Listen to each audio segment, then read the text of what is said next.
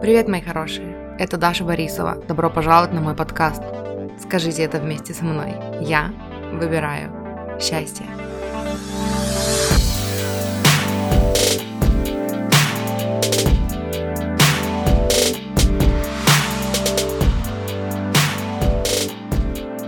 Привет всем! Добро пожаловать на мой канал. Когда я прорабатывала свои ограничивающие убеждения, о которых я рассказывала в предыдущем видео, мне где-то посреди всего этого процесса пришла в голову идея о том, что я хочу поделиться этим в видеоформате.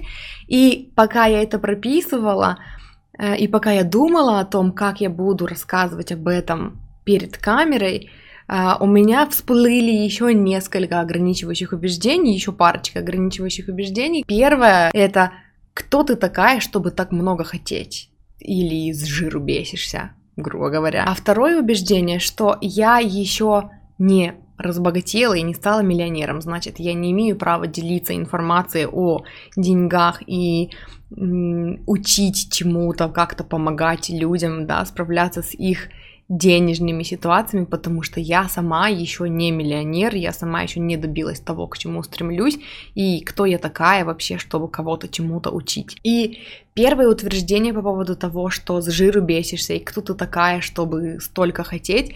Мне кажется, я даже в прошлом видео не делилась особо там какими-то конкретными своими желаниями, я не называла сумму денег, над которой я работаю, но пока я прописывала это в дневнике, я записывала, да, что я хочу лучшей жизни, что я хочу одеваться так, как я хочу, что я хочу кушать то, что я хочу, что я хочу какие-то там новые девайсы, новый планшет, новый ноутбук, там еще что-то. И вот когда я это все прописывала, голос в моей голове голове э, говорил мне, кто ты такая, чтобы вот хотеть вот этого всего. И это тоже из моего детства. У меня есть конкретный член семьи, который так говорил не мне. Он любил разговаривать с телевизором, и каждый раз, когда он видел каких-то богатых людей, в телевизоре, он любил вот кричать на них, вот вы жиру беситесь, кто вы такие, чтобы, чтобы хотеть вот этого всего, у вас уже и так все есть и все такое. И вот когда я прописывала, прорабатывала это ограничивающее убеждение в дневнике, я разговаривала как будто бы с ним. Я написала, а кто ты такой, чтобы не хотеть всего этого? Почему ты думаешь, что ты можешь не хотеть и что это правильно не хотеть?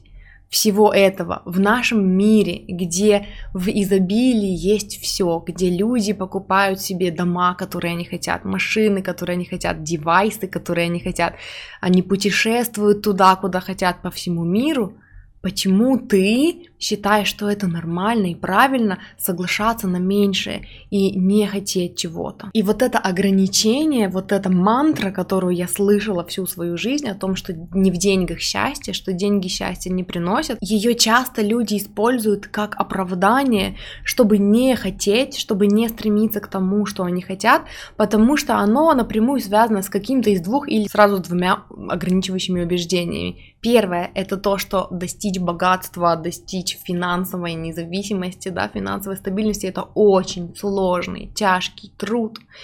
И второе, что богатые люди, они плохие, они злые, они жадные, они жестокие. И по этим двум причинам люди говорят себе, что не в деньгах счастье, и ни к чему не стремятся, ничего не хотят и злятся на тех, кто хочет большего. А тем временем, пока вы живете вот в этой реальности, есть люди, которые легко добиваются успеха, которые легко покупают себе третью, четвертую, пятую машину и шестой, и седьмой ноутбук, и при этом есть очень много людей, которые совсем не злые, совсем не жадные, которые занимаются благотворительностью, да, которые делают какие-то крутые вещи, которые помогают другим людям, которые продают свои видео курсы, в которых помогают, да, или пишут книги, прекрасные, добрые, замечательные люди, которые становятся богатыми и делают это легко и с удовольствием. Каждый живет в своей собственной реальности, созданной своими мыслями, своими убеждениями, ограничивающими или не ограничивающими. Выберите себе другую реальность. Деньги приносят свободу, деньги приносят возможности, деньги приносят чувство безопасности, деньги приносят какую-то ясность в жизни, стабильность. И кто вы такой, чтобы не хотеть этого всего. И второе ограничивающее убеждение по поводу того, что кто я такая, чтобы рассказывать вам, учить вас тому, как поменять психологию бедности на психологию богатства, если я еще не миллионер, если я еще не гребу деньги лопатой. Я где-то слышала э, недавно у кого-то из коучей о том, что чтобы вести за собой людей, не нужно быть уже на вершине достаточно быть на несколько шагов вперед, потому что ваш процесс, ваше путешествие, те выводы, которые вы делаете, то, как вы справляетесь с разными ситуациями в своей жизни, оно помогает другим людям. И иногда, когда вы уже на вершине, когда вы уже достигли, вы не можете вспомнить каких-то маленьких аспектов, маленьких проблем, с которыми вы сталкивались в процессе, а когда вы ведете за собой туда, куда вы сами идете, у вас это все только, у вас это живой опыт, вы только-только прошли через какие-то вещи, и вы больше понимаете, вы можете больше объяснить другому человеку. И еще одно ограничивающее убеждение, которое бы мне хотелось разобрать в этом видео, а, оно немножечко резонирует с тем, что я, о чем я говорила в прошлом видео. В прошлом видео я рассказывала о том, что у нас в семье было принято разделять траты денежные на полезное и бесполезное. И пока я это записывала, я вспомнила, что у нас примерно такое же отношение было ко времени всегда. То есть есть полезное времяпрепровождение,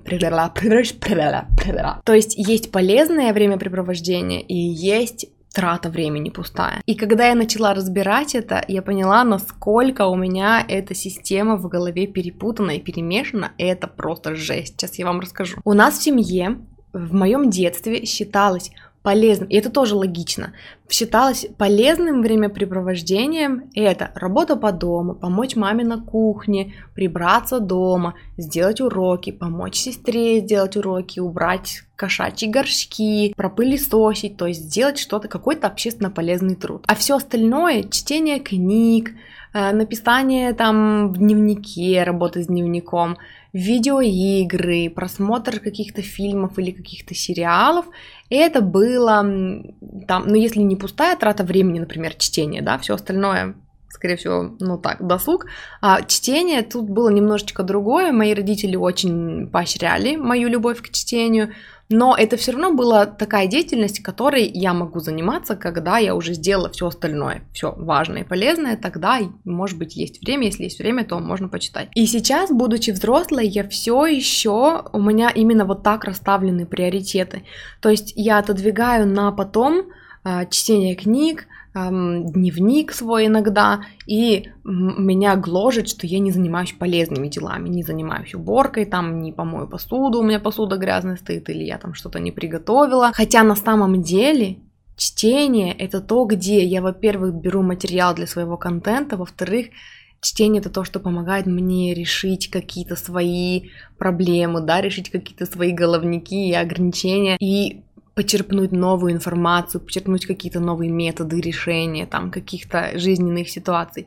Дневник — это очень полезная штука, которая помогает а, решить тоже какие-то свои проблемы в своей голове, убрать какие-то свои ограничивающие убеждения. Это очень важно, это очень нужно. И в том числе подчеркнуть какие-то идеи для нового контента, поделиться с вами какими-то вещами, которые я проработала. Что касается просмотра сериалов, фильмов или видеоигры, для меня это прекрасный способ расслабиться и отвлечься, потому что, о магад, мне иногда нужно отвлечься, потому что когда на меня находит вдохновение, и, я начинаю творить, и у меня появляются идеи, и нужно их все срочно осуществить, иногда это просто выматывает, и мне нужно действительно просто посидеть и повтыкать в монитор ничем не занимаясь. А вот что касается уборки, готовки и мытья посуды, это как раз то, что можно сделать, когда я сделала все более важные для меня, как для личности дела, когда я проработала какие-то вещи, когда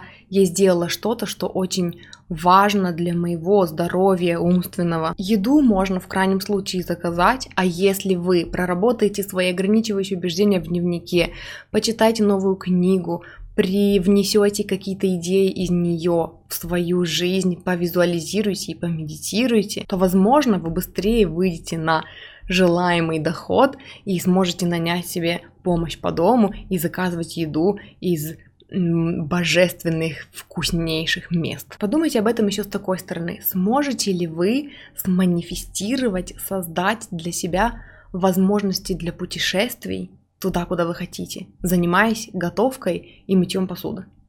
Вряд ли.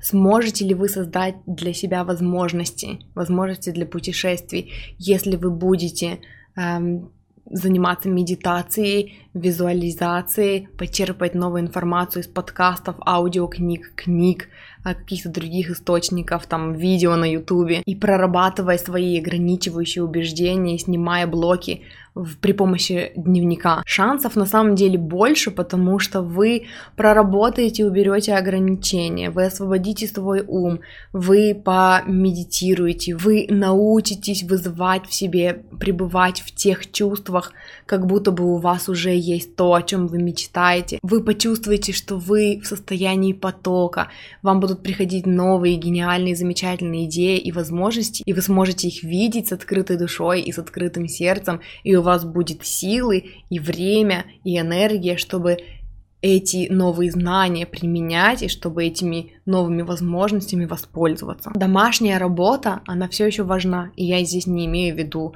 работу по дому и мытье полов и пылесос. Я имею в виду как раз-таки чтение, как раз-таки дневник, какие-то практики, применение этих практик, применение знаний, полученных новых из книг или подкастов, или где вы их подчерпываете.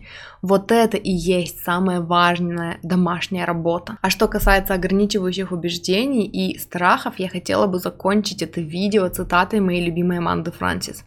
А, я слушала сегодня ее видео, и она сказала о том, что когда возникают страхи, когда вы чувствуете, что вы чего-то боитесь, что идет какое-то сопротивление, какое-то ограничивающие какие-то установки вылазят на поверхность, это хороший знак. Это значит, что вы растете, развиваетесь, и вы сейчас на данном этапе своего развития уперлись в свою собственную зону комфорта. Научитесь убирать вот эти блоки, научитесь анализировать их, да, так как, как я вам рассказываю, подсказываю, научитесь продвигаться сквозь них, убирать их, и тогда вы будете расти гармонично, естественно, спокойно, с удовольствием. И если вдруг, пока вы слушали это видео, у вас поднялись какие-то новые установки, ограничивающие убеждения, напишите в комментариях, давайте прорабатывать наши ограничивающие убеждения вместе. Или пропишите их в дневнике и проработайте каждый из них. Я рассказывала в своем прошлом видео, как именно их прорабатывать.